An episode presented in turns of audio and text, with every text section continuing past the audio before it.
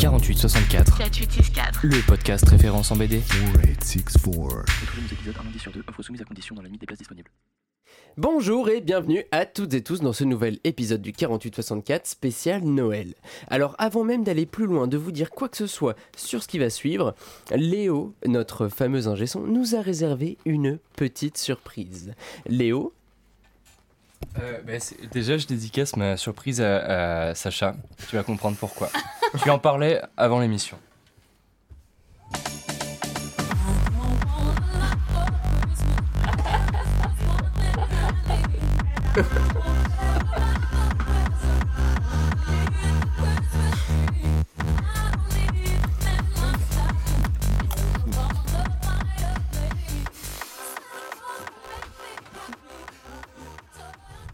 fini. c'était magnifique, merci Léo, vous le retrouvez tous les soirs sur Fun Radio, il anime... Bon, trêve de palabres, nous pouvons maintenant passer à cet épisode spécial euh, Noël. Euh, Sacha Sacha, arrête Trop tard, Thomas. Je n'en peux plus de la musique de Noël. C'est décidé, je prends les rênes. Fini Maria Carey, bonjour Alex Turner. Le grand maître du multibule a téléporté l'équipe du 48-64 dans son univers favori pour Noël. Outre les goûts musicaux douteux de ce nouvel univers, l'autre changement majeur par rapport à l'univers d'origine de nos chroniqueurs les concerne directement. Vous connaissiez une bande d'amis fans de bande dessinée, les voilà transformés en une véritable famille réunie sous un même toit pour les fêtes avec pour tâche de s'offrir l'ultime cadeau. Théo le grand dégingandé est un papa flegmatique de gauche. Il adore ressortir ses vieilles BD alternatives et en raconter l'histoire à ses enfants. Problème? Il passe bien souvent plus de temps à se remémorer les acteurs, les auteurs, pardon, éditeurs et autres joyeux trublions qu'à réellement lire les dites histoires. C'est Sacha qui a pour tâche de le combler de bonheur cette année. Louis l'épicurieux bédévore est le second papa. Il est attentionné, cultivé, mais a un gros défaut. S'il devait choisir entre sa bibliothèque de Pléiade et ses enfants, il n'hésiterait pas un seul instant à se servir de ses progénitures pour protéger sa précieuse collection. C'est Manon qui devra satisfaire les exigences du bibliophile pour Noël. Notre exploratrice des abysses dessinés, justement, est la sœur de Théo. Dans ce nouvel univers, elle incarne la Tata Weirdo qui parcourt le monde sans que personne n'ait réellement compris ce qu'elle faisait, mais qu'on euh, aime quand même retrouver une fois par an à l'occasion des fêtes de, de fin d'année. C'est Raphaël qui doit lui offrir un cadeau à cette énigmatique voyageuse. Thomas, Toto le zozo météorologue et présentateur, il n'a pas encore de nom défini, est le plus vieux des enfants du couple. Il est étudiant et se passionne pour les livres théoriques bourrés de phrases beaucoup trop longues pour qu'on se souvienne du début une fois arrivé au point final. Un peu comme la moitié de celles qu'il a l'habitude d'écrire et vous lire d'ailleurs. Bref, c'est Théo qui a glissé une petite merveille d'érudition sous le sapin à son nom cette année. Raphaël a égaré quant à elle son grimoire lors du voyage. Elle est par contre toujours partante pour faire découvrir de nouvelles choses à ses frères en les emmenant dans d'obscurs concerts de quepons et en leur apprenant à se défendre face au monde qui les entoure. C'est Thomas qui jouera le rôle de Père Noël pour notre sorcière punkette préférée. Enfin, Sacha, grand maître du multibule dont les facéties nous ont menés jusqu'ici, est le cadet de la famille. En tant que grand maître et fan des Arctic Monkeys, il faut encore le rappeler, c'est un préado arrogant qui passe plus de temps dans ses imaginaires que sur Terre. Et c'est Louis qui a dû lever le nez de ses livres et s'intéresser à son fils pour réussir à comprendre ses envies. Voilà pour la présentation du lore de cet épisode spécial. Alors comment ça va se passer? Vous l'aurez compris, nous avons pour euh, tâche de nous de chacun choisir une bande dessinée ou un livre euh, s'y rapportant, se rapportant à la BD, à s'offrir à l'un des chroniqueurs de l'émission désormais membre de cette grande famille. Pour choisir ce cadeau, nous nous sommes appuyés sur les traits de caractère de nos personnages et les modifications qui sont induites par le changement d'univers lié à ce cher Sacha. Nous n'allons pas tenir nos personnages tout du long de l'émission, ce n'est pas non plus un épisode de jeu de rôle, quoique pour les amateurs, restez à l'écoute, il se pourrait que nous vous réservions une surprise d'ici la fin de la saison. Donc tour à tour, les différents personnages du 4864 vont nous présenter les cadeaux qu'ils ont choisi d'offrir aux membres de leur famille qui leur avaient été attribués. Chaque présentation fera l'objet d'une courte discussion. Précisons d'ailleurs dès maintenant que euh, pour conserver la, savoureuse surprise que procure l'ouverture d'un cadeau, personne, ou presque, n'est au courant des bandes dessinées qui vont être déballées ce soir. Alors je sais bien que vous brûlez de questions, vont-ils ouvrir leur cadeau le 24 au soir ou le 25 au matin? La traditionnelle bûche de Noël sera-t-elle glacée ou pâtissière? Oh mon dieu, que faire? Patience, patience, vous saurez bientôt tout. Alors préparez-vous à être surpris, et pour ceux qui seraient en retard sur leur cadeau, cet épisode paraîtra une semaine avant Noël, ce qui vous laisse tout juste le temps de considérer certaines de nos recommandations pour compléter vos propres cadeaux. C'est tout pour moi, retournons donc observer les festoiements de cette drôle de famille. Bon, bah nous voilà réunis du coup pour les fêtes de fin d'année. On a tous choisi des bandes dessinées. Bravo déjà d'avoir euh, réussi à tous jouer le jeu et à ne surtout pas révéler ce que vous deviez offrir, n'est-ce pas, euh, Louis Littéralement 20 minutes avant révélé, l'enregistrement.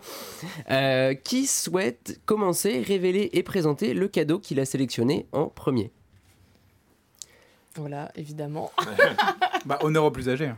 Honneur aux plus âgés. Commençons par les papas? Non, d'habitude c'est les enfants qui ouvrent en premier. Ah, faut, bon, comme vous voulez. hein. Commençons par le cadet. Ouais, mais là, on, on vous les offre justement. Bah oui. Ah ok, Ouais. très bien. Alors nous allons commencer par le plus âgé, Théo. Allez, Qu'as-tu- j'allais me proposer en plus. Oh là là, il est bon, il se dévoue. Alors, j'ai un petit livre pour toi, Thomas. T'es qui, T'es qui Thomas, déjà, par rapport à moi? Moi, je suis ton fils. je suis le, le plus vieux des fils. Tu pourrais rentrer. C'est le seul moment où il faut être RP de tout l'épisode. C'est maintenant, Théo. Alors, tiens, fiston. Mais merci Oh. beaucoup, papa. Ça. Oh, ça me fait tellement tu bizarre de connais t'appeler Alberto papa. Breccia Pas du tout. Eh bien, je t'offre une conversation euh, Alberto Breccia avec euh, Latino Imparato, euh, qui l'a interviewé en 1992. Mhm. T'es heureux, hein non, mais si, en vrai, trop trop cool. En plus, je sais que c'est un tirage limité et tout, mais je te laisse en parler. Allez. Euh, bon, du coup, c'est euh, l'éditeur de Racam Latino Imparato qui avait, euh, qui avait interviewé Al- Alberto Breccia il y a 30 ans de cela, à, à l'occasion d'une expo qui allait avoir lieu en, en Belgique. Mhm. Euh, Alberto Breccia, donc auteur argentin, était de passage en Europe.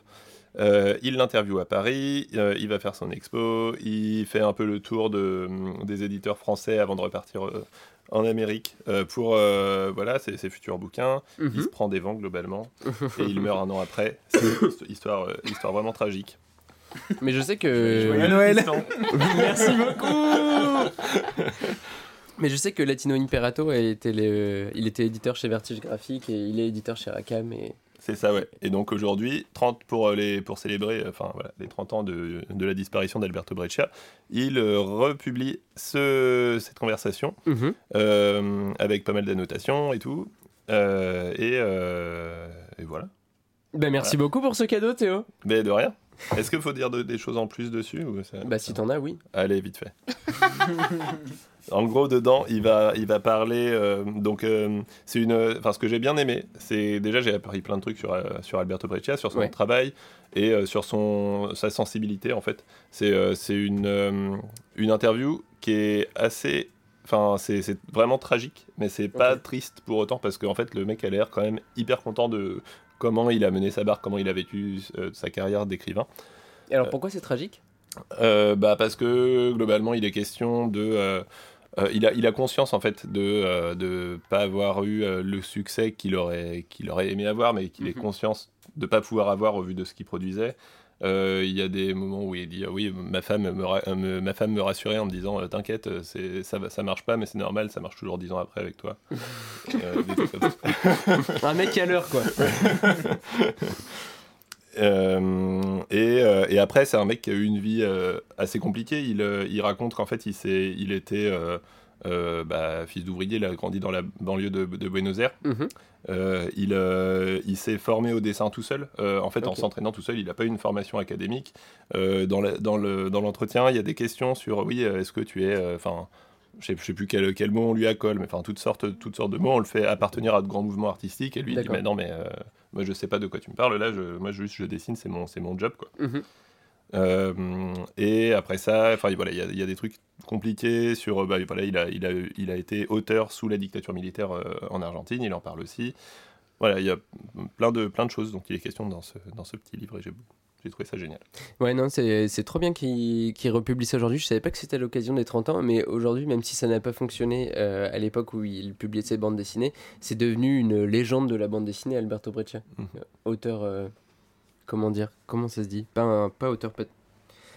Pas, euh, ouais, voilà, c'est ça, exactement. dont euh, l'influence est revendiquée par de nombreux auteurs parce que exploration graphique immense, plein de comment ça s'appelle? De collage, il parle beaucoup de ces techniques. euh, Ouais, voilà, mul- comment dire, mélange de techniques, voilà, Ok, c'est ça- le mot Ouais. que je cherchais. Pardon. Mais euh, bah merci pour ce cadeau, Papa Théo. Euh, prie, mon petit Toto Je vais pouvoir continuer à, à- à faire plein de, plein de phrases beaucoup trop longues. Mais oui, tu Et- vas encore euh, lire ce livre pendant des heures et, me, et de pas m'embêter pendant. Alors, tu en as lu quelques-uns des Alberto Breccia? Euh, eh ben, figure-toi que non, du coup. On pourra couper cette question lu- au montage ou pas du tout. Breccia. Non, mais alors par contre, ça m'a donné envie, donc euh, je l'ai lu hi- hier soir. et, Mhm. Et, aujourd'hui, je me suis commandé euh, quelques petits trucs. Et je- d'ailleurs, je crois que t'avais, euh, t'en as quelques-uns dans ta bibliothèque. Ouais, ouais, ouais. Mais, euh, mais je n'en révèle pas trop sur, euh, sur, sur ma, ma vie sur- personnelle. ouais, ouais. Depuis que je suis une star, c'est un peu compliqué et tout. euh, J'essaie de garder l'anonymat. Désolé, c'était pas dans mon intention de- d'exposer mon fils sur les réseaux sociaux.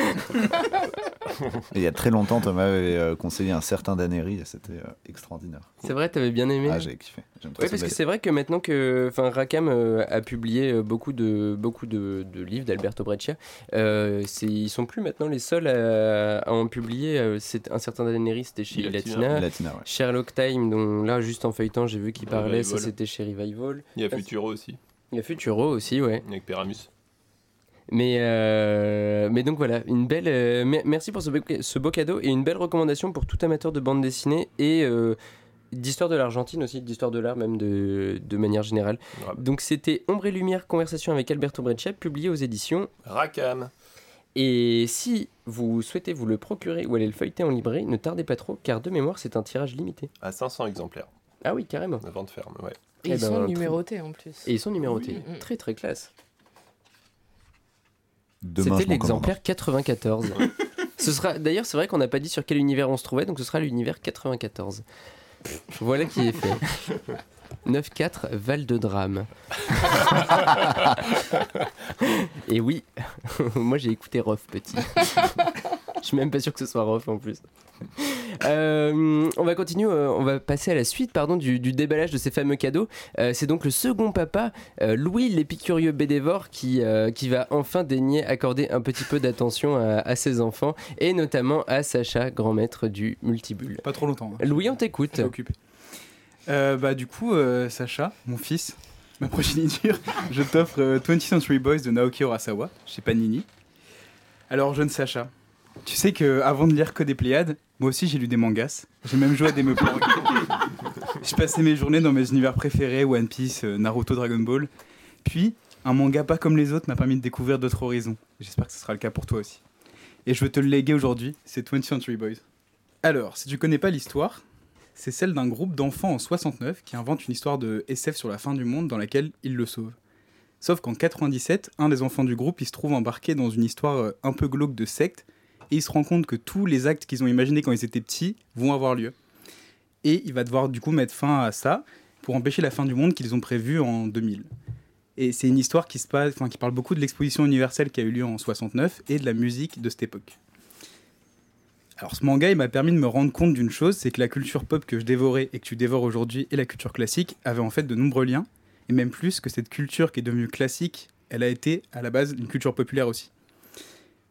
En lisant ce manga, je me suis rendu compte que les vieux CD de rock poussiéreux de la bibliothèque de mon père, que j'ai reçu par héritage, Les vieux CD de de rock, Ah, de rock. La de Rof. Ah, ça désolé. c'est ça, c'est une autre génération, pourrait pouvait être la base en fait d'un manga d'enquête ultra prenant. Et puis j'ai remonté une espèce de fil de Urasawa à Bob Dylan, au beatnik, et on peut arriver à Rimbaud. 20th Century Boys, c'est une passerelle géniale vers les mouvements d'émancipation des années 60, mais c'est aussi une porte d'entrée vers un autre truc que j'adore, les thrillers, les polars et autres films noirs dont il reprend tous les codes. De Urasawa à Hitchcock, il n'y a qu'un pas, et j'espère que tu le, pa- tu le parcourras à mes côtés, jeune padawan. Oh, c'est beau. Et toi ainsi, un jour, tu seras méprisant et tu liras plus que des Pléiades, et il sera temps de recevoir ma bibliothèque en héritage. Merci, papa. Magnifique présentation. Et si jamais tu veux rester dans tes mondes imaginaires, bah, tu trouveras une enquête hyper bien, ficelée avec une secte mystérieuse, une apocalypse et même un monstre géant façon Godzilla. Et puis d'un point de vue formel, Urasawa c'est quand même très très fort. Peut-être que ton frère pourra t'en parler euh, techniquement. Le dessin est classique, même s'il est reconnaissable, mais c'est surtout d'un point de vue narration et découpage que tu vas en prendre plein les yeux. L'action est fluide, rythmée, et les cliffhangers de fin de chapitre vont te retourner le cerveau à chaque fois, même si du coup la fin est un peu décevante. Et si 20th Century Boys t'a pas donné envie de lire Rimbaud, malgré mon explication sans faille, il te donnera peut-être envie de lire le reste de l'œuvre de l'auteur comme Monster ou de lire euh, du Gekiga comme Mizugi ou Tsuge. Et du coup, bah, je vous laisse à votre Noël festif parce que je dois finir ma 60e relecture de La Recherche en Pléiade. En Pléiade, c'est très important. C'est très important. Je J'espère plus que, que, ça. Louis, tu as commandé la correspondance de Proust euh, publiée dans un gigantesque coffret Bien à sûr. 500 euros. euh, ça, ça ira magnifiquement dans ta bibliothèque. Bien sûr. Bien évidemment. il a d'ailleurs des chaussettes Tekel aujourd'hui. Non, c'est pas vrai du tout. vrai, il a des chaussettes de de Noël. Noël, incroyable. J'ai quand même joué le jeu. Eh ben écoute, euh, merci papa. Euh, je tiens quand même à te rappeler que mes goûts musicaux douteux viennent de l'abandon. Et ça, c'est ta faute depuis le début. Non, euh, en vrai, trop trop cool. J'ai jamais lu 20th Century Boy, malgré le fait que j'en entends parler depuis fort longtemps. Et tu te tapes en plein dans le mille parce que je suis en train de me motiver pour lire plein de Urasawa. Euh, la faute à des discussions et à la sortie récente de la série Pluto que je n'ai pas encore vue, mais qui est l'excellent prétexte pour euh, lire la série éponyme. Regardez-la. Est vraiment très cool, ouais. Ah, parfait. Et, euh, et du coup, euh, voilà, c'est- il y a eu un pont comme ça où je me suis mis dans une ambiance Astropoi avec Atome. Et puis du coup, j'ai envie de lire Pluto. Et après, j'avais Ah. envie de lire tout le reste d'Urasawa que j'ai pas déjà lu. J'avais lu Monster. Plutôt, c'est déjà assez, ouais, c'est assez différent, mais sinon, après, tout se ressemble un petit peu. Du coup, euh, moi, je te conseille surtout 20th Century Boys parce que y a- tu peux vite tourner en rond. Parce qu'il a toujours un peu les mêmes archétypes, les mêmes personnages, euh, les mêmes fins un peu bancales. euh. Du coup, Pluto et 20th Century Boys, c'est très bien, quoi. Let's go. Thanks, Daddy.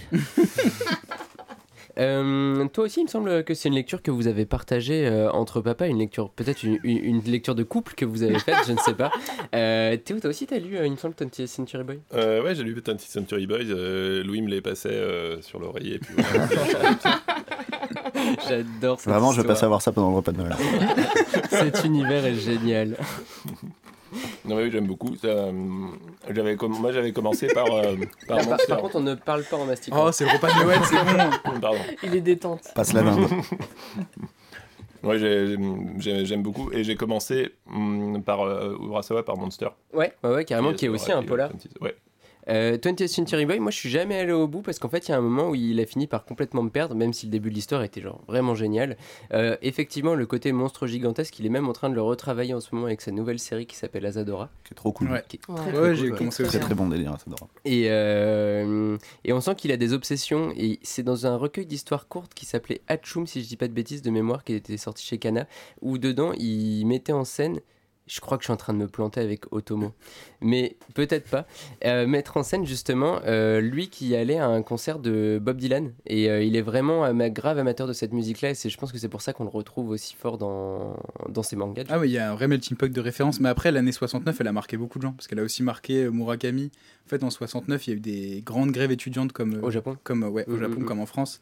Et c'était aussi un grand moment bah, de pénétration de la culture américaine et hippie et tout ça dans, dans le pays. Donc euh, ça a marqué énormément d'artistes. quoi. dont euh, dont Urasawa du coup Dont dont et euh, plein de gens, à aller lire euh, la quasi entièreté de l'œuvre à part quelques loupés à droite à gauche mais Ouais, bah c'est juste qu'au bout d'un moment, enfin je sais pas s'il faut tout lire, un bout d'un moment c'est peut-être un petit peu lassant. Comme tu dis, il, il a du mal à finir ses histoires parce qu'il fait tellement de cliffhanger qu'au bout d'un moment il fait Ah merde, mais du coup il y a plus personne qui peut être coupable. Ouais, un peu problème.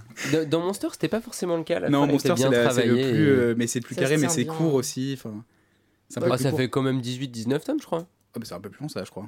Peut-être. Ouais. 20th Century Boys, En tout ouais, cas, il doit y avoir euh, peut-être 3, 3, 4 Ouais, c'est pas une volumes grosse de différence. plus, ouais. Mais Ils ont été ça- republiés en plus dans des Ouais. Perfect Edition par Panini ces Ouais. dernières années. Donc là, si vous voulez le trouver actuellement, c'est édité par Panini dans des grands volumes qui sont assez jolis et qui rendent plutôt hommage à son dessin qui est très beau. Et un dessin d'ailleurs, on n'en a pas trop parlé, mais qui est hyper accessible. Euh, L'année dernière, pour Noël, tu nous avais parlé de, Taniguchi. de Taniguchi, ouais, je cherche le titre, de Quartier Lointain, Ouais. euh, parce que c'était euh, le manga qui était accessible à n'importe quelle personne euh, qui est habituée à de la, la bande dessinée franco-belge et, et qui a envie Ah. de se mettre au manga.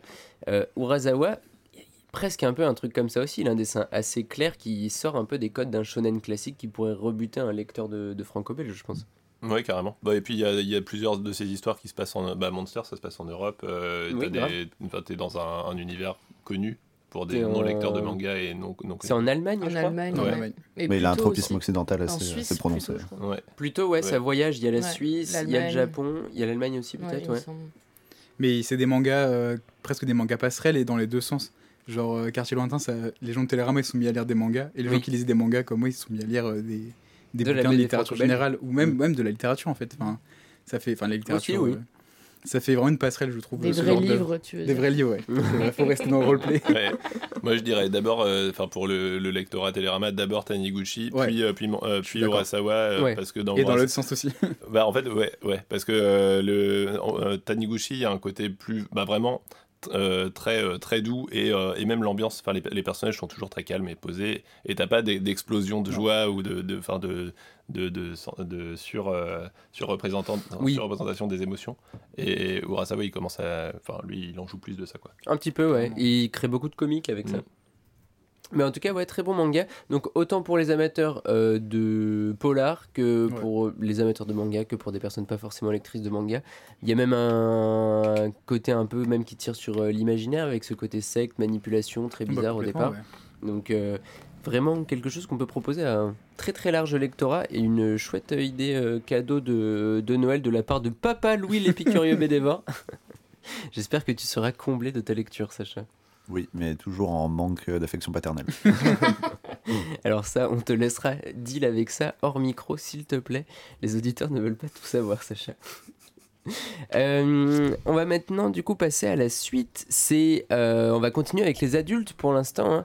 Donc on va demander à, à- à Manon, l'exploratrice des abysses dessinés, Oui, surnommée la oui. Tata Weirdo dans la famille, euh, de, de nous présenter donc le, le cadeau que tu offres cette année à, euh, Louis. à Louis. Oui, oui, oui.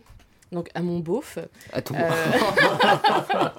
Vous allez voir que je ne suis pas la sœur de Théo pour rien, puisque euh, donc cette année j'ai dû euh, trouver une bande dessinée pour mon cher beau-frère Louis, qui aime tant les gros livres et la culture classique bourgeoise. Je voulais évidemment trouver un cadeau qui combine nos deux idéaux, même s'ils sont assez éloignés. Et j'ai eu une petite révélation, je pense avoir trouvé l'œuvre parfaite. Elle est plus qu'importante pour la bande dessinée mondiale, et pourtant elle a failli totalement disparaître au fil des années, suite à des dégradations en tout genre, des vols et des perquisitions. Elle parle à la fois de politique, d'histoire, de littérature, de cinéma et de plein d'autres sujets, tout en mêlant réel et fiction. Elle remporte en 1989 le prix Amnesty International pour la meilleure œuvre en faveur des droits de l'homme. Il s'agit d'une œuvre totale et je vais vous présenter Péramus, La ville et l'oubli d'Alberto Breccia et de Sassion. Incroyable Incroyable On n'est pas de la même famille pour rien. Exactement. mais tu sais que dans la vraie vie ma sœur s'appelle Manon aussi Oui, mais c'est pour ça que je t'ai pris. hein. Comment ça, c'est pas la vraie vie, Théo? Qu'est-ce que tu racontes? Ah oui merde pardon sur la sur la terre euh, 62 Donc, euh, initialement, Péramus est publié en 4 tomes chez Glénat et les éditions Futuropolis ont sorti une intégrale non sans peine, car, comme je vous le disais juste avant, les originaux ont disparu.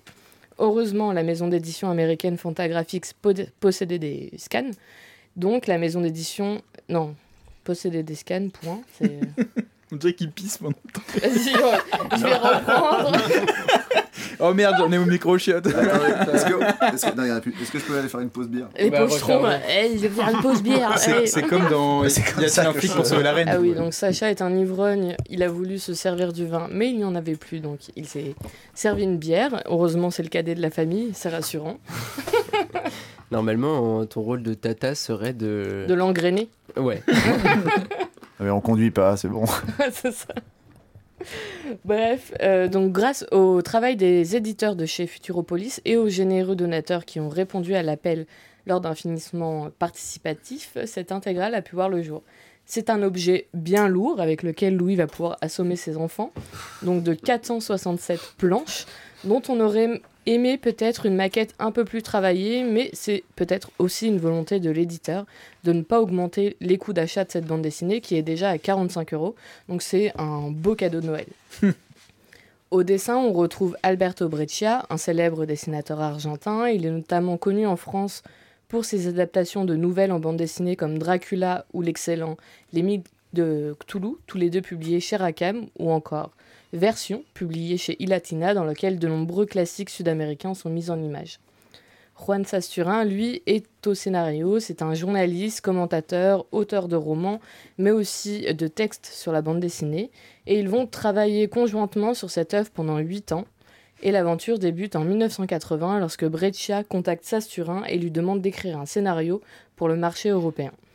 Juan Sasturin, lui, propose alors un scénario ancré dans le contexte politique de son pays, l'Argentine, qui, à cette période, connaît une dictature militaire ultra violente. Ce qui est assez euh, paradoxal, puisqu'on lui demande un récit pour le marché européen et lui parle de la dictature argentine, quelque chose de très local.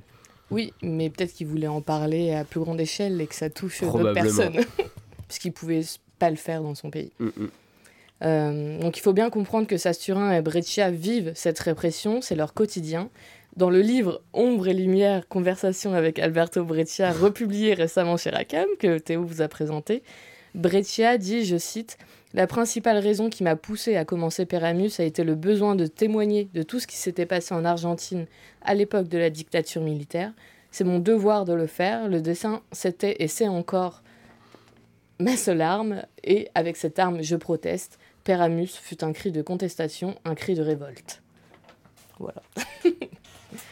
Une Donc, très jolie citation, une belle interview que je vais m'empresser de, de lire euh, à la fin de, l'issue de, de l'enregistrement de cet épisode. Donc, je viens de vous dresser grossièrement les grandes thématiques abordées, mais concrètement, ça parle de quoi, Peramus Donc, c'est l'histoire d'un homme qui veille tard la nuit lorsqu'il entend un escadron de la mort arriver. Cet escadron semble venir pour lui. Il décide alors de fuir sans prévenir ses camarades de lutte de la menace qui approche. Des coups de feu retentissent. Il est clairement trop tard pour eux. L'homme est bouleversé, il se rend dans un bar pour oublier ses actes qu'il ne peut assumer et se laisse aller dans les bras de Rita, une prostituée du bar. À son réveil, il semble avoir perdu la mémoire et même son identité. Débute alors une série d'aventures rocambolesques chapitrées à travers l'histoire de l'Amérique latine pendant une de ses périodes les plus sombres, marquée par l'autoritarisme, la censure et une répression politique sanglante. Puis, le pays passe par des années de reconstruction et de quête d'une nouvelle identité, tout comme notre personnage. Désormais, l'homme s'appelle Peramus, en référence à la marque de l'impair qu'il porte. Ce personnage va avancer avec des compagnons en tout genre, dont Canelones ou encore l'écrivain Jorge Luis Borges. Il va également croiser la route de Fidel Castro, Henry Kissinger, Frank Sinatra et j'en passe. Donc cette bande dessinée dresse un portrait de l'Argentine, mais aussi plus largement de l'Amérique du Sud, pleine de symboles et de mythes parfois très locaux. Donc c'est pas un jeu de mots en mode foufou. non. On n'a pas ton niveau en espagnol, on n'y avait même pas pensé. Moi, j'approuve. Merci, merci. Donc, c'est pas forcément facile à comprendre de premier abord. Breccia et Sassurin, eux, se détachent du discours officiel pour incorporer leur propre réalité, parfois très intime. Du coup, réel, intime et fiction se mêlent sans vraiment qu'on sache qui appartient à quoi. Les personnages dépeints sont hauts en couleur, souvent très caricaturaux, mais il y a une réelle volonté de témoigner des souffrances et des expériences de chacun. C'est une lecture très riche en informations, et notamment du fait du dessin de Breccia, qui est incomparable. Donc il dessine au, la vie en nuances de gris, mais pas seulement. Il y a également du collage. Il mêle plein de techniques, comme l'a dit Théo euh, juste avant, et aussi pas mal de textures, ce qui donne un dessin très sensoriel. Alors, ce terme ne vient absolument pas de moi. Je l'ai trouvé en lisant des articles sur Breccia. et j'ai malheureusement pas réussi à retrouver le ou la journaliste dont provient cette expression. Mais je suis contente de l'avoir trouvé parce que c'est exactement ça en fait, les dessins de Breccia. Il t'hypnotise. C'est virtuose, c'est expérimental, c'est complexe, c'est étourdissant. Ça peut être réaliste comme très abstrait. Personnellement, j'ai vraiment mis du temps à rentrer dans l'histoire parce qu'en fait, son dessin me happait le cerveau. J'arrivais pas du tout à me concentrer sur le scénario. Et il arrive à illustrer parfaitement les émotions des personnages. On étouffe presque à la lecture. On a peur que les personnages. On avec les personnages et en fait, on ressent totalement l'ambiance décrite. Je finirai en, en disant que c'est une œuvre complexe, difficile d'appréhension, et que mon beau-frère Louis, euh, l'épicurieux bédévore, pourra se targuer d'avoir lu au même titre que La recherche du temps perdu, comme il l'a fait plus tôt dans l'épisode. 60 fois, s'il vous plaît. voilà. C'est la 61e. Il y a une euh, différence notable toutefois. Lire Peramus aujourd'hui, euh, c'est euh, dans un contexte mondial de basculement vers l'autoritarisme en plusieurs points du globe, c'est prendre conscience des horreurs perpétuées par ces régimes et de la nécessité de les combattre. Donc j'espère, Louis, que tu vas passer une bonne soirée avec ce livre. Je voulais regarder un film de Noël. Oui, l'ambiance est un peu plus sombre euh, que prévu. Très très belle euh, recommandation que le, le Péramus, du coup, qui avait mentionné Théo juste avant. Euh, il a failli divulguer le, le- le cadeau Exactement. que tu allais Mais faire. il était au courant, c'est Terrible. pour ça. Mais en même temps, vos chroniques sont liées parce que du coup, c'est deux lectures qui sont parfaitement complémentaires. Exactement. On va pouvoir faire des échanges dans la famille. Incroyable. Du coup, c'était euh, juste pour euh, avant d'en discuter. Donc, Péramus de Albre- Alberto Breccia et Juan Sasturin, publié chez Futuropolis. Ouais. Et au prix de euh, 45 euros.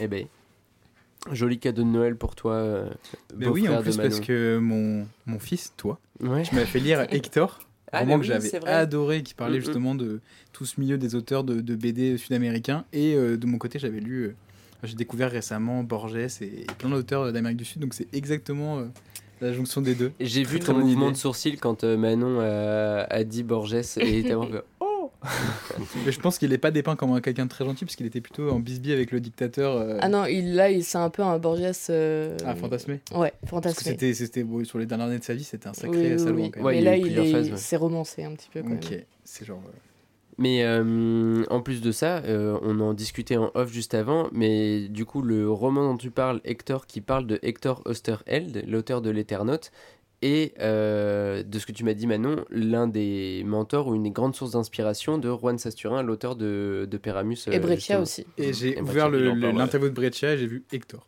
Voilà. Euh, vraiment, tout est lié, ça. Sasturin a fait un petit chapitre d'une, euh, enfin de 8-10 pages, parce que tu, sais, tu disais que c'était chapitré, c'est chapitré d'une manière euh, assez particulière que nous on connaît pas en Europe, c'est des courtes Ouais. histoires de 8 ou 10 Huit planches. planches. 8 planches. Ouais. Euh, donc déjà là il y a une capacité de synthèse du scénario qui est incroyable, arriver à te faire... euh, euh, comment dire, suivre cette histoire au long cours euh, assez feuilletonnante finalement avec juste à chaque fois 8 planches qui étaient euh, comment ça s'appelle qui étaient publiées Ouais. Euh, très, très très très fort rien que pour ça déjà euh, un exercice de style et de découpage à aller à aller découvrir En tout cas, je note que on a voilà l'épisode précédent euh, spécial sur BD, on avait fait du coup un épisode spécial BD espagnol. Là, ça a l'air d'être quand même parti pour un épisode de Noël spécial BD sud-américaine. Argentine ça va la, même. la diaspora hispanophone ou ça se passe comment J'ai fait espagnol élevé. Mais non, mais Manon Thomas, ça commence à se voir en fait. hein. Tu ne sais pas encore ce que je vais offrir, Sacha. Tu ne sais pas. Euh, ben écoute, euh, j'espère que ça te plaira cette lecture, euh, Louis, si tu Ouais, l'avais pas D'ailleurs, je veux encore bien la, la refeuilleter. Eh ben ouais, vas-y, carrément. Pardon, Parce que oui, c'est peut-être l'occasion de parler un petit peu plus du dessin de, de Breccia. Il avait été exposé il y a quelques années au Pulp Festival euh, en, en région parisienne. Il y avait eu un grand truc autour des mythes de Cthulhu notamment, Ouais. qui sont absolument dingos. Qui m'ont fait cauchemarder. C'est la seule bande dessinée que j'ai lue où après j'ai fait des cauchemars la nuit. Je voyais les dessins de Breccia dans mes rêves. Ah oui, ça c'est obscur ça. Mais il parle dans Ombre et Lumière, justement, il répond à certaines questions sur ses techniques et il parle de ses collages et de ses et comment il, il donne il donne ses textures en fait. Euh, quand il bah, quand il met un aplat euh, un peu un peu chelou quoi, un peu euh, une espèce de, de nuage, je sais pas trop quoi. Et en fait, c'est des, vraiment des techniques qu'il, euh, de, de pochoir ou de. euh, Ouais. il, il, il- il griffonne par-dessus, enfin sur une feuille qui est posée par-dessus une surface un peu rugueuse, Mhm. ou, euh, il, même il froisse un papier puis il laisse couler une, un verre d'encre dessus, il voit comment ça se répand. Donc vraiment de Euh, l'expérimentation en ouais. permanence. On Ouais, essaye, on essaye, on Mhm. essaye. et- Après, là, dans le- l'intégrale de chez Futuro, du coup, comme c'est des scans, euh, il y a certaines planches où on aimerait bien un peu plus de contraste, et, euh, ouais, de contraste essentiellement. Donc, elles peuvent paraître assez, un peu fades, et ça rend. Déjà, le dessin de Breccia est assez compliqué des fois à décrypter. Et là, des fois, c'est un peu compliqué, mais globalement, ça va. Ça n'empêche pas du tout la compréhension ou la lecture. Ça alerte aussi sur le fait que des BD peuvent disparaître. Là, euh, au début, Tout quand tu fait. décrivais, j'ai pensé, bah, je sais pas pourquoi, à Maos. Ouais. Et il faut pas oublier quand même que Maos, par exemple, il y a plein d'États américains qui l'ont retiré des bibliothèques, des Mhm, CDI, des mhm. choses Oui, comme oui, ça. oui. Mm. Et il faut, enfin, surtout les BD qui parlent de fascisme en ce moment, ça peut être bien de les conserver, de les Mm. faire tourner. De... Tu parlais des éditions euh, Ilatina juste avant. Ouais. Et euh, parce qu'ils ont publié un peu de, de Breccia Ouais. aussi. Et de son fils aussi. Et de son fils aussi, exact. Qui est très très beau aussi. Son fils, c'est beaucoup Mm. plus coloré, mais euh, c'est très joli aussi. Euh, ils ont fait, ils font beaucoup de travail justement d'édition euh, patrimoniale. Peut-être que Théo nous en parlera un jour dans une chronique du Grand Dégingandais. et, euh, et justement, ils ont, ils se sont confrontés assez rapidement à ce souci-là, du fait des hum, crises politiques et économiques successives en Argentine et des cartons et des cartons euh, d'originaux. Euh, à la suite des fermetures des maisons d'édition, étaient dans, enfin, foutus à la benne, dehors, et tu pouvais te balader dans les rues de Buenos Aires et récupérer les planches de Breccia dans la poubelle, quoi. Et euh, du coup, il y avait tout un travail euh, patrimonial à faire de recherche de ces originaux pour arriver à les retrouver, ou alors d'anciennes éditions, de scanner les anciennes éditions, et c'est quand on scanne ces anciennes éditions, justement, Ouais. on a ce, ce résultat un peu plus Un peu un peu moins joli. ouais. Et du coup, le dessin perd un peu à ce moment-là. Mais, euh, mais donc, ouais, une œuvre à, à découvrir absolument. Trop, trop beau. Très belle euh, recommandation. Euh, on passe à, au cadeau suivant. Euh, Bah, toi, du coup. Ah, on continue de faire par ordre chronologique d'âge. Je voulais vraiment finir par l'espèce de, l'espèce de truc à côté qui nous a ramené dans cet univers trop bizarre là. Oh, la baston fraternelle, c'est ouf. Waouh Alors déjà pas sympa parce que en plus c'est moi qui ai mis le plus dans le cadeau de la recherche des temps perdus de Louis. Euh, vraiment, euh, fais un effort en fait, espèce de radin. Non, mais terminons, terminons par Sacha. Très bien. Eh bien, écoutez, euh, je vais adresser mon cadeau à Raphaël. Alors moi, c'est à ma jeune sœur Raphaël que je devais offrir donc un cadeau cette année. Donc considérant son statut de punkette amatrice de sport de combat, il me fallait quelque chose d'énergique, presque sanguin, une lecture rythmée, à flux tendu comme disent les start-upers qu'elle exècre. Mais euh, Raphaël, c'est aussi l'éveil à de euh, nouveaux sujets, comme lorsque plus jeune, avec Sacha, elle nous faisait lire euh, des BD d'horreur, comme dans l'épisode d'horreur, alors même que nous n'en soupçonnions pas l'existence. Alors certains la traitent de sorcière même, mais loin de la considérer comme une insulte, euh, c'est un titre que je l'ai vu revendiquer avec fierté. Alors euh, je sais que tu avais commandé au Papa Noël le dernier album des Pussy Riots ou euh, de Ice Spike parce que j'avais oublié le nom, mais j'ai décidé de m'écarter un petit peu de la liste que tu avais soigneusement rédigée et mise en forme au risque, je le sais, d'un coup de pied retourné directement dans les chicots. En t'offrant un petit bonbon aux couleurs acidulées tout droit sorti de l'esprit de la fabuleuse Elodie Chanta, j'ai nommé Résine, publié en 2021 aux éditions La Ville Brûle. Alors la personnage principale donne son titre à la BD. Résine, elle vit à Floriboule avec Claudin, son mari. Tout va pour le mieux jusqu'au jour où une terrible rumeur arrive aux oreilles de monsieur. Résine serait en vérité une sorcière. Elle est pourtant loin du cliché de la vieille peau rabougrie au tarin parsemé de pustules. Au contraire, Résine, comme tous les personnages ou presque de cette bande dessinée, arbore un air jovial et des couleurs chatoyantes, des corps tout en rondeur qui s'abstiennent d'un surplus de détails. Bon, il se trouve que Claudin se fiche finalement éperdument du fait que Résine soit une sorcière. Il en a rien à battre le coco.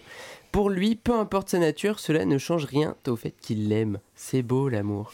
Il se voit tout de même obligé de déménager pour échapper au bûcher que sont en train de construire les villageois d'à côté.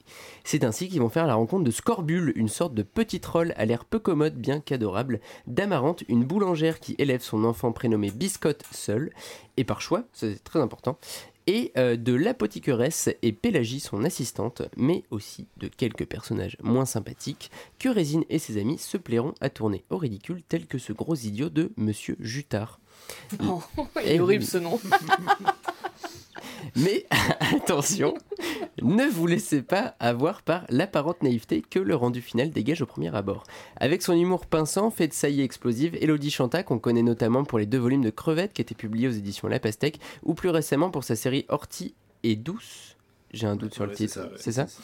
Euh, Chez BD Kids, euh, qui mettent d'ailleurs toutes les deux, enfin ces deux séries en scène aussi des, des- des sorcières, à différents stades d'ailleurs, plutôt des jeunes sorcières. Elle nous parle en fait de sororité, d'entraide, d'indépendance, des violences faites aux femmes et de l'absurdité des procès en sorcellerie. Alors en adoptant une narration qui est donc hyper rythmée, comme je disais, très entraînante, et des résolutions de situations rapides, qui sont ponctuées de gags assez savoureux, l'autrice parvient à proposer un album qui est capable de plaire au moins autant aux adultes qu'aux enfants. Alors pour adapter son propos à un jeune lectorat, elle fait notamment le choix de n'aborder aucune des thématiques que je viens de vous énoncer, vraiment frontalement. Elles sont jamais formulées en tant que telles. L'apothiqueresse, par exemple, elle fait face à des remarques telles que un euh, et c'est quoi ce pantalon d'homme que tu portes? Ou alors euh, la boulangère, elle se voit traitée de garce parce que selon la rumeur, c'est elle qui aurait quitté son mari. Oh mon dieu Donc voilà, résine c'est un petit peu tout ce qu'on aime, c'est un bel objet, la fabrication elle est soignée, il me semble qu'il y avait une jaquette même euh, sur la première édition si, si je me souviens bien. Là je dis peut-être une bêtise parce qu'il n'y en a plus aujourd'hui, mais je suis presque sûr qu'il y en avait une au départ. Euh, c'est une lecture euh, drôle qu'on peut partager avec toute la famille et qui en plus elle est forte de valeurs humanistes et féministes que je pense est importante de transmettre aujourd'hui. C'est donc finalement la preuve que cette innocence enfantine que les adultes cherchent à sauvegarder, quoi qu'il en coûte chez leurs enfants, tandis qu'ils désespèrent à retrouver la leur, n'est pas incompatible avec des sujets d'engagement sociétaux tels que l'égalité des sexes et la tolérance, en soi un sans faute. Voilà pour Résine, donc publié aux éditions La Ville Brûle, Elodie Chanta. Joyeux Noël Raphaël. Magnifique, c'est parfait. C'est raccord avec la sorcière punk qui est en moi, donc euh, j'adore. Nickel. Est-ce que tu l'avais déjà lu Résine non, pas encore, mais il est dans ma liste à lire en plus. Eh ben voilà, parfait. On a fait le travail avant, tu pourras déjà le conseiller en librairie sans même l'avoir lu, comme Voilà. exactement ce qu'on fait tous les jours. C'est parfait.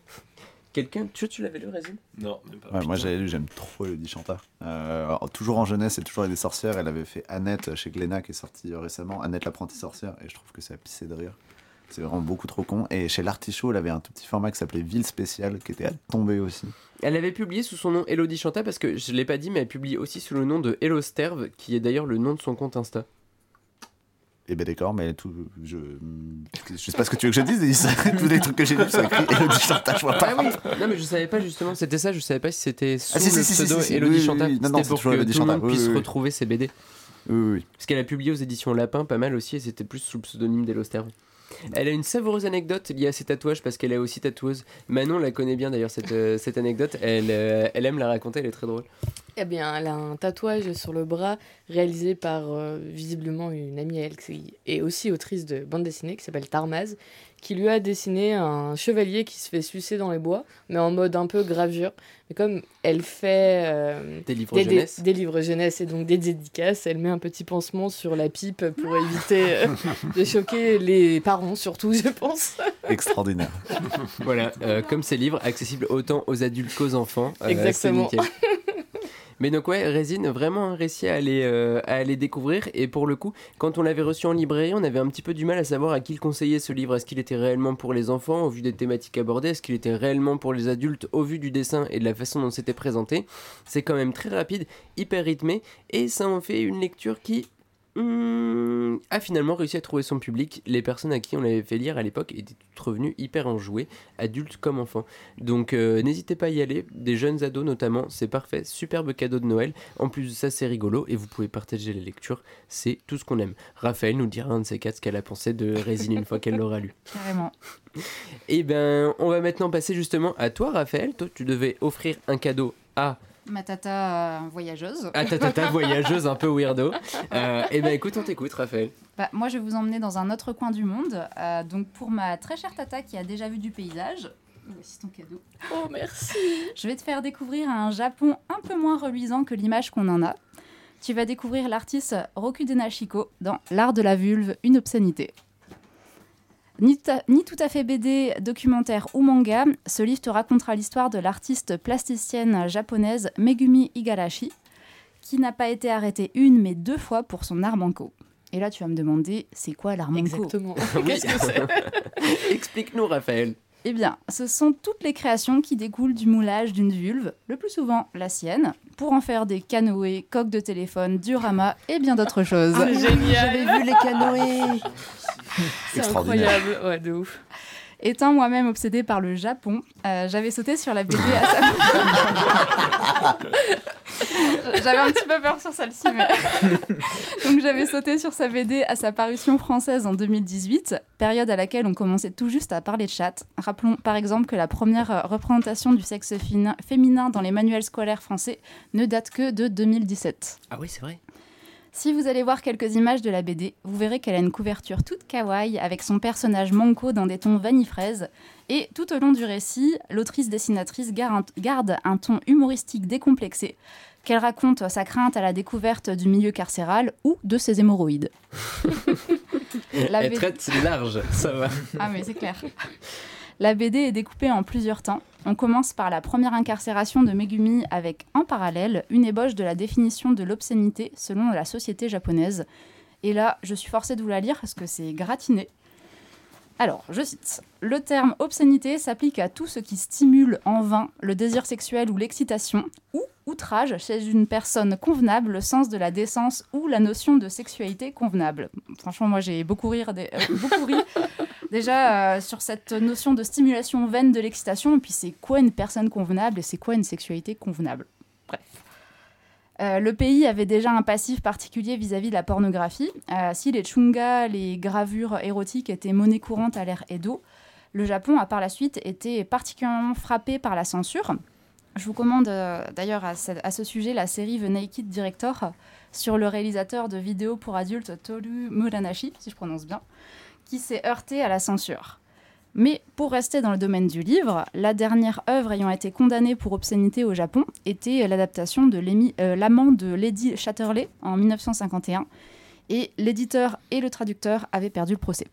Ah oui, d'accord. En plus de ça, ils ont perdu et c'est pas si vieux. Donc, euh, c'est- il n'y en a pas eu tant que ça.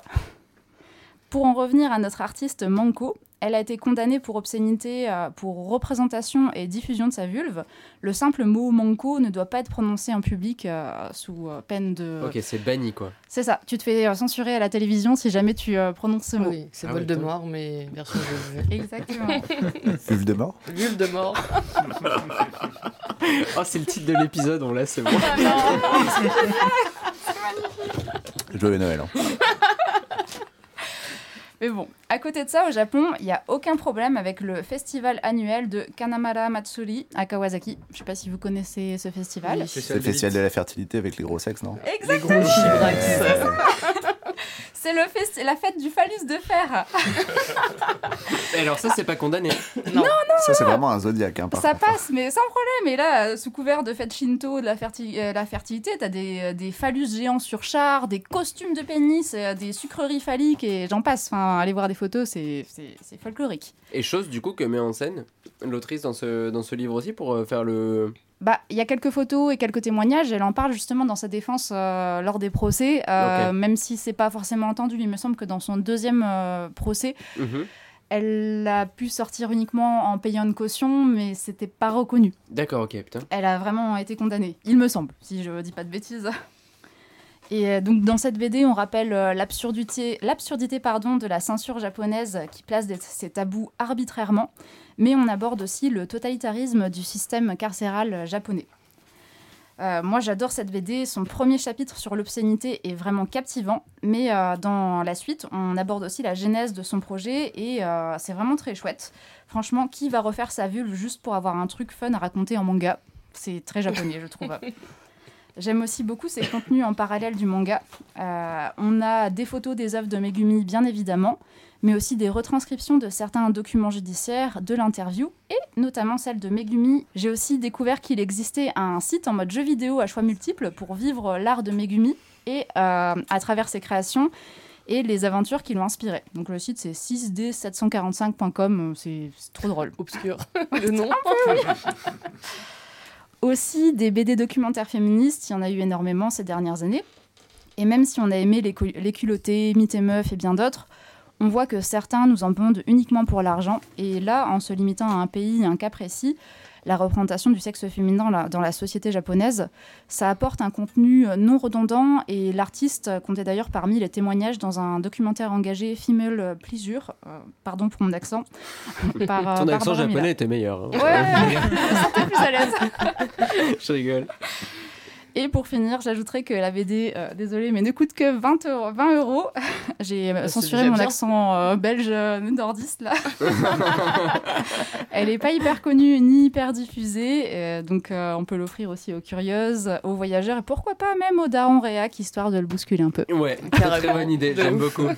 Euh, c'est publié aux éditions euh, Presque Lune aussi. Oui, exactement. Ouais. Tu veux filer? Ouais, Bah, en vrai, incroyable, je connaissais pas du tout. J'adore le Japon et j'ai une vulve, donc ça tombe parfaitement. C'est le public cible. Exactement. non, en vrai, ça a l'air vraiment super intéressant. Et effectivement, l'alternance bande dessinée, explication, photo, etc. Mhm. ça, C'est presque un essai finalement euh, sur le sujet, donc euh, top. Ouais, moi je savais. En fait, je savais presque pas qu'il y avait de la bande dessinée dedans et je comprenais pas pourquoi cet ouvrage était chez Presque Lune parce que je l'avais déjà vu, je l'avais jamais lu et quand je l'avais feuilleté, j'étais juste tombé sur euh, les pages de photos avec euh, le canoë notamment dont je me souvenais et euh, d'autres choses et du coup, je pensais qu'il y avait pas du tout de bande dessinée et uniquement du texte, etc. Je trouvais ça bizarre que ça publié chez un éditeur de BD, mais deux fois, pourquoi pas. Maintenant, je sais qu'il y a de la BD dedans et du coup, vraiment hâte d'aller découvrir le Ouais, récit qui a fait tout ça. carrément- Ça a l'air trop chouette. Et jouer aux jeux vidéo aussi. Ok. Ah, le jeu vidéo. C'est très multibulesque tout ça, Sacha. Ouais, moi j'adore. Hein. euh, Je dès sais qu'on que t'es un peu Dès qu'on peut parler de découvrir 15 ça, livres mais- dans un livre, globalement, je suis assez prenant. J'ai envie de faire une Sacha justement. Allez, vas-y, Louis. C'est ton livres. tour. Déjà, il y a un livre qui reprend exactement le même principe, ça s'appelle La J'espère que c'est quand virginité. même lié à ce dont on parle. Ouais, oui, oui. bien sûr. Ah oui. La virginité passée 30 ans. Et pareil, qui mélange aussi le manga et l'essai, qui est super intéressant, qui est chez Akata. Mhm. Et l'autre livre que je voulais évoquer, c'est L'esprit du plaisir, une histoire de la sexualité et de l'érotisme au Japon. Et en fait, c'est un livre d'un historien, euh, Suri, qui est un des historiens les plus reconnus euh, sur l'histoire du Japon, et qui explique pourquoi justement le Japon est devenu un des pays les plus conservateurs sur le sexe, alors que avant l'arrivée des Occidentaux, euh, c'était plutôt l'inverse. Le Super premier est hyper badant, ouais. C'est euh, le assez. film Ouais, plein de désillusions sur euh, Ouais. le, hum, la masculinité au Japon, même, Mm. notamment. Ah ouais, carrément, c'est, ça déconstruit vachement. C'est euh. hyper cynique. Ouais. Mais le deuxième euh, m'intéresse à fond. Ouais, je le disais, mais super intéressant aussi, en fait, euh, le monde qui se retrouvait un peu écartelé justement entre une culture hyper, euh, alors plutôt pour les hommes, hein, mais très ouverte, même à l'homosexualité, des choses comme ça, et ils sont repris des puritains euh, quand les, quand les Occidentaux sont arrivés, et ils ont trouvé une espèce d'entre-deux bizarre, où à la fois c'est complètement prohibé, et en même temps il y a des hentai hyper glauques. Donc voilà, ils parlent de cet entre-deux étrange, euh, de façon très historique, très carrée. Quoi. Bah, j'adore. Il faut que Bah, du coup, ça. avec euh, tous les deux, c'était euh, l'instant euh, conseil euh, Japon et pour les amateurs de Japon. Ouais. Ça, Lecture et- et lubrique. On avait déjà en plus transformé Ah, le Louis en-. Ah ouais, il me semble C'est bien. vrai. Il est revêtu de nombreux costumes. Et oui, il doit passer des sacrées soirées avec euh, Avec Théo, Papa Théo. On n'en parle pas avec, le- avec les enfants. s'il vous plaît. Et ben merci pour cette euh, recommandation et du coup c'est multiples recommandations en fait même euh, puisque vous avez euh, élargi euh, élargi le sujet. Euh, du coup vraiment à découvrir la couverture déjà est jaune pétante vous ne pouvez pas la louper si elle est posée en librairie et si elle n'est pas posée en librairie parce que c'est vrai qu'il est sorti il y a quelques années maintenant quand même ce livre déjà euh, n'hésitez pas à le commander parce que c'est toujours disponible.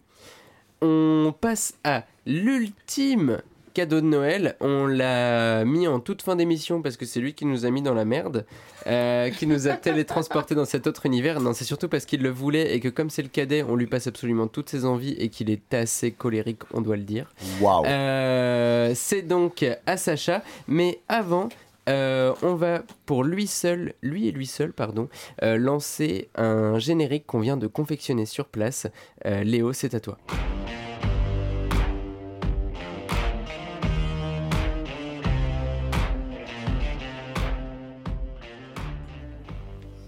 Et bah t'as dit que j'étais colorique, donc je suis vexé, donc j'ai plus envie de faire ma chronique. Oh non Voilà. Sacha, s'il te plaît, tu es mon petit frère, tu me dois... non, euh, non, je veux pas. non, je tu ne me pas. dois rien, c'est Ouais, vrai. je te dois rien. En Allez, plus, vas-y. c'est désagréable. Alors à qui tu fais un cadeau, Sacha, toi? Bah, je fais un cadeau à Papa Théo. Mais, Ah bah oui, c'est le seul qui n'a pas plutôt, encore ouvert son J'étais censé faire un cadeau à Papa Théo, mais du coup, il l'aura pas puisque t'es méchant. J'espère que t'es content. Hein. Ramène mon cadeau tout de suite, Sacha L'autorité, ça marche pas. Je suis un rebelle. non, allez, blague à part. Euh, au début, euh, bah, euh, comme j'ai un budget d'adolescent, euh, je voulais te faire un dessin. mais j'ai quand même euh, cassé la tirelire, euh, enfin celle de Thomas, et, euh, et je suis allé t'acheter un vrai cadeau. Mais comme je sais que t'aimes bien aussi ce qui est un peu fait main, euh, bah, je t'ai fait un poème. Oh Trop mignon. Oh. Lis-moi ça. Le premier poème du 48-64. Il fallait qu'on change d'univers pour ça, j'ai hâte, Sacha. Ah, c'est pas Rimbaud, Louis, j'espère que tu me pardonneras. c'est du verre libre. Mais cette petite précision là. Ça a été précurseur du verre libre. Ta gueule, Louis. C'est vrai. Alors qu'ici, on a tous le verre plein. Ah, c'est vraiment. Non, faut laisser. hein. Alors, mon cher papa, pour Noël cette année, je vais t'offrir, surprise, une BD. Pas n'importe quel genre, tu l'as deviné. Le genre que tu aimes présenter, de la BD alternative indé, comme il sied au grand dégingandé. J'ai choisi L'année de la comète de Clément Vuillet, une BD muette sans onomatopée. L'histoire d'un astre qui fend la Voie lactée et qui sur une planète les éléments va déchaîner. Tremblement de terre et raz-de-marée, une série de catastrophes magnifiquement illustrées. C'est une BD à ta hauteur, cher Dégingandé, car les éditeurs, pour rendre hommage aux planches détaillées, ont opté pour un grand format qui ne sera pas facile de ranger. Théo, j'espère que mon présent te plaît. Joyeux Noël et puisse ton année, comme la comète de mille feux, briller. Oh, c'est beau Merci beaucoup. Et bim Ça se voit pas, mais euh, j'ai une petite larme qui coule là. Wow. Il est, il est talentueux. Je je L'émotion me, l'émotion aussi. C'est mon fils, il est, il est talentueux. Non, voilà, du coup, je t'offre. Il n'a que 7 ans.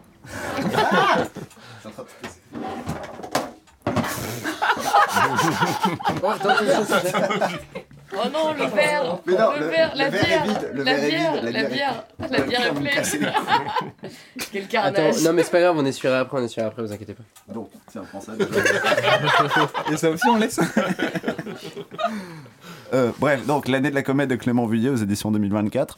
Euh, bah, en fait, parler de la BD, ça va très très vite parce que euh, le, le résumé est simple. hein, c'est vraiment une, une séquence d'illustrations euh, représentant euh, des éléments euh, d'abord dans l'espace puis sur une planète. Mhm. Donc voilà, je, voilà, résumé vite fait. On frise vraiment euh, la limite entre justement l'illustration et la BD. On garde euh, une forme de, de, de séquence, euh, mais qui va se jouer page par page ou même double page par double page. Clément Vuillet, il frise vraiment, enfin, il frôle toujours et il flirte avec cette limite voilà, entre l'illustration et, et la bande dessinée. Et euh, j'aime beaucoup euh, son approche. euh, il fait partie de ces, auteurs qui aiment aborder la bande dessinée autrement. Et donc je pense que c'est le genre d'artiste et de travail qui te parle, Théo. Tout à fait, Sacha. Je suis très heureux que tu m'offres ça. En plus, en, vrai, je l'ai jamais vraiment lu ces, livres avec Clément Vuillet, ou plus pour savoir en parler. En fait, je- j'ouvrais, je, regardais un peu le genre de dessin pour pouvoir, ouais, voilà, pouvoir en parler, mais sans jamais vraiment me plonger dedans. Donc c'est trop Et bien. comme j'avais pas beaucoup d'argent, euh, il y, a- il y a ma sœur Raphaël qui est venue avec un complément de cadeau euh, thématique. Waouh. J'ai apporté un puzzle spécial des illustrations de Clément Vullier chez les éditions Sous l'eau. Et puisqu'on fait pas attention aux dépenses, bah, il a 35 euros en fer. Ah, mais trop bien. Combien de pièces On est d'accord qu'on les garde vraiment les cadeaux. Combien de pièces euh, le, le- le puzzle? Euh, non, Mais bon. j'en avais offert, euh, enfin maintenant t'en as un de Maria Mille Medem. pièces. euh, 1000 comme ça. pièces. Mais quel enfer Mais il est ça alors. magnifique, ouais. On voit qui est le papa préféré. hein. 1000 1000 pièces, je crois que c'est au moins un quart de la recherche. hein. Quel gros relou. Alors le, le, le, le puzzle est trop beau et ouais Ouais, Clément Vullier magnifique illustrateur et effectivement là quand tu le refeuilletais tu vois je pensais que c'était uniquement des pleines pages et je me rends compte que non il y en a certaines qui sont qui ont quand même un, un, un découpage en cases. Euh, il a publié d'ailleurs un ouvrage euh, cette année aussi aux Terra. éditions 2024. C'était Mais Terra, dans ouais. un format un peu plus petit avec un très beau toilé. euh, Et noir et blanc non c'est ça C'est pas du noir et blanc, non, c'est encore de la couleur, couleur sauf erreur de ma part. Mais ouais, il a, une, il a quelque chose où c'est à chaque fois, j'ai l'impression, des, des titres euh, sans âme qui vivent. Euh, a uniquement de du, du, du paysage. Je pense pas qu'il y ait de personnages. Je pense qu'il dans- sait pas dessiner les de mains, bandes comme tous les artistes, et du coup, il, il contourne le On a une experte en face de nous, en la personne de, de, de Raphaël, qui, qui connaît très bien son œuvre. Euh, tu nous confirmes, il n'y a jamais de personnage, je crois, chez Clément Vullier. Bah, J'en ai peut-être loupé quelques-uns, mais j'avais lu aussi euh, le titre qui était épuisé là chez Serendip et j'ai jamais Mhm. croisé de protagoniste bonhomme humanoïde. il me semble BD. pas, ouais. Mm. Il a quelque chose comme ça de très fourmillant dans la, dessine... dans la façon de représenter ses... Ses... ses paysages et qui est un peu à la façon de ce que disait euh, Manon par rapport à Breccia qui te happe un peu le cerveau où tu vas aller chercher les moindres détails partout, tu t'y perds pendant des heures. Alors euh, j'imagine même pas construire un, un Le puzzle, il doit un- un casser la tête. puzzle Ah ouais, de, il doit casser la tête, Clément mais euh, mais c'est pareil, tu dois y, tu dois y rester un bon moment. Mais c'est ça, c'est le chercher trouve des adultes. Mais oui, complètement. Mais il n'y a pas Charlie, quoi. Clément Vuillet, dessine-moi un mouton. En plus, pour Clément Villiers, je pense que c'est pas anodin. de Enfin, ça fait pas très longtemps que sorti l'année de la comète, mais proposer un récit post-apocalyptique, euh, un récit post-apocalyptique muet, euh, aussi fourmillant dans le contexte écologique dans lequel on se trouve, je pense qu'il y y a ça aussi qui, qui travaille Clément Villiers derrière. Tout récemment, là, il a publié aux éditions Relief, il a illustré la. Comment ça s'appelle Le- L'histoire d'une montagne d'Élysée Reclus, et qui est pareil, un des grands fondateurs de la géographie, de l'anarchisme français, et euh, grand militant écologiste aussi. Et il est très lié à toutes ces questions-là. Donc euh, je pense qu'il y a de ça aussi, euh, Sacha, même si du haut de tes 12 ans de préado qui écoute Arctic Monkeys, tu n'es là. Plus ça va et plus je régresse dans l'âge. Ouais, C'est wow. vrai, c'est terrible. C'est un univers comme ça en fait, le temps est dans l'autre sens. Putain, le Benjamin Button de- du podcast français. Mais euh, en tout cas, on finit sur un très beau livre, cette session de recommandations de cadeaux, avec même un puzzle en plus. Euh, si on résume dans l'ordre, on a eu Ombre et Lumière, euh, discussion entre Alberto Breccia et Et un bretzel. Alberto Bretzel. Oh, Et- Attends, forme Sacha ce soir. Attends. Latino Imparato. Ok. Et euh, qui a été publié aux éditions Rakem, donc un tirage limité. Si ça vous intéresse, ne tardez pas à y aller parce que, attention, les exemplaires se feront rapidement, relativement Il y en rares. aura un de moins à la fin de l'enregistrement. Moi, je vais me l'acheter. Ouais, direct. Bah écoute, euh, j'avoue. euh, Moi, je me le suis acheté il y a une euh, semaine. Donc attention, il n'en reste que 497. Euh, Louis, toi, tu nous as présenté 20th Century Boy de Naoki Urasawa chez Panini. une série, euh, comment dire, Ouais. pour les amateurs de lecture fleuve. C'est ça. Euh, on a poursuivi avec euh, Manon la Tata Weirdo qui nous a présenté. On est revenu à Breccia cette fois, un Noël spécial Breccia Ouais, finalement. Argentine. Euh, toi, tu nous as présenté donc. euh, Peramus ouais. de Breccia et Juan Sassurin, publié chez Futuropolis. Donc là, on était plus sur la lecture patrimoniale Ouais. pour qu'un gros amateur de dessin, Grosse brique. aussi amateur potentiellement d'histoire de l'Amérique latine, Ouais, ou même d'histoire tout court. pour euh, porte d'entrée vers justement le Mm. contexte de, Mais de- de cette époque-là. Amateur de littérature, amateur de cinéma, amateur de sport également. euh, il y a plein de choses dans cette bande dessinée. On peut la proposer à beaucoup de personnes. Ouais. Euh, moi, j'ai poursuivi avec Résine donc d'Elodie Chanta. C'était chez La Ville Brûle. Euh, là, c'est récit adulte, ado, enfant pour tout le monde. euh, thématique féministe, thématique humaniste. On parle d'égalité avec des sorcières rigolotes et on se tape des grosses barres avec des, des, des, des- des couleurs qui vous piquent presque les yeux tellement c'est saturé dans tous les sens. C'est même pas saturé en plus, je vous dis une bêtise. Vous savez à quoi ça m'a fait penser? Est-ce que vous avez vu Les Mondes de Ralph, le, le dessin animé Ouais, euh, ouais, ouais. Vous vous rappelez la course dans l'univers de bonbons? Ouais. Et ben moi ça m'a grave fait penser à ça. Et mais j'ai cherché depuis tout à l'heure la Référence référence de ce truc-là, impossible de la trouver. mais je suis sûr qu'il y a une course dans Mario Kart euh, qui, est, qui est un peu dans le même genre et que c'est à ça que vous faisait Il y a des référence. trucs avec des cookies et tout. Peut-être, ouais. Euh, on a poursuivi du coup, après moi c'était Raphaël qui vient de nous présenter, donc tu nous rappelles le titre Raphaël? L'art de la vulve, une obscénité de Roku Denachiko. Et c'était donc aux éditions euh, Presque Lune. Lune. Pour les amateurs, là, euh, à la fois de culture japonaise, Ouais. pour les amateurs de cul, pour les amateurs de euh, d'art, ouais, de thématiques sociales euh, contemporaines aussi. Et on vient de terminer donc avec Sacha qui nous rappelle le titre de son ultime BD. L'année de la comète de Clément Vuillet aux éditions 2024. Et ben ça fait un très beau plateau de Noël, euh, une très belle sélection à mettre sous le sapin. Ça manque de comics ton histoire. hein. Ça manque de comics, je suis d'accord. Enfin, un Ah épisode sans comics. Enfin, non mais wow, scandale Mais donc c'est tous des titres qui sont pas sortis cette année, qui sont pas sortis à la rentrée. Euh, on tenait à vous dire que vous n'êtes pas obligé euh, pour la fin d'année d'offrir à vos parents, votre, vos grands-parents, vos frères, vos sœurs, le dernier tome d'Astérix, le dernier Gaston, le dernier Blake et Mortimer, le dernier Torgal, j'en passe et des meilleurs. La BD Nécromancie, c'est fini. Il y a plein de nouvelles choses produites par des auteurs contemporains à proposer, ou alors quand c'est pas des auteurs contemporains, des bandes dessinées perdues à aller découvrir. Euh, soyez curieux, lisez des bandes dessinées, et puis on vous souhaite un joyeux Noël. On se donne rendez-vous en janvier, je pense. Salut. Joyeux Noël. Ciao. Oh, oh, oh.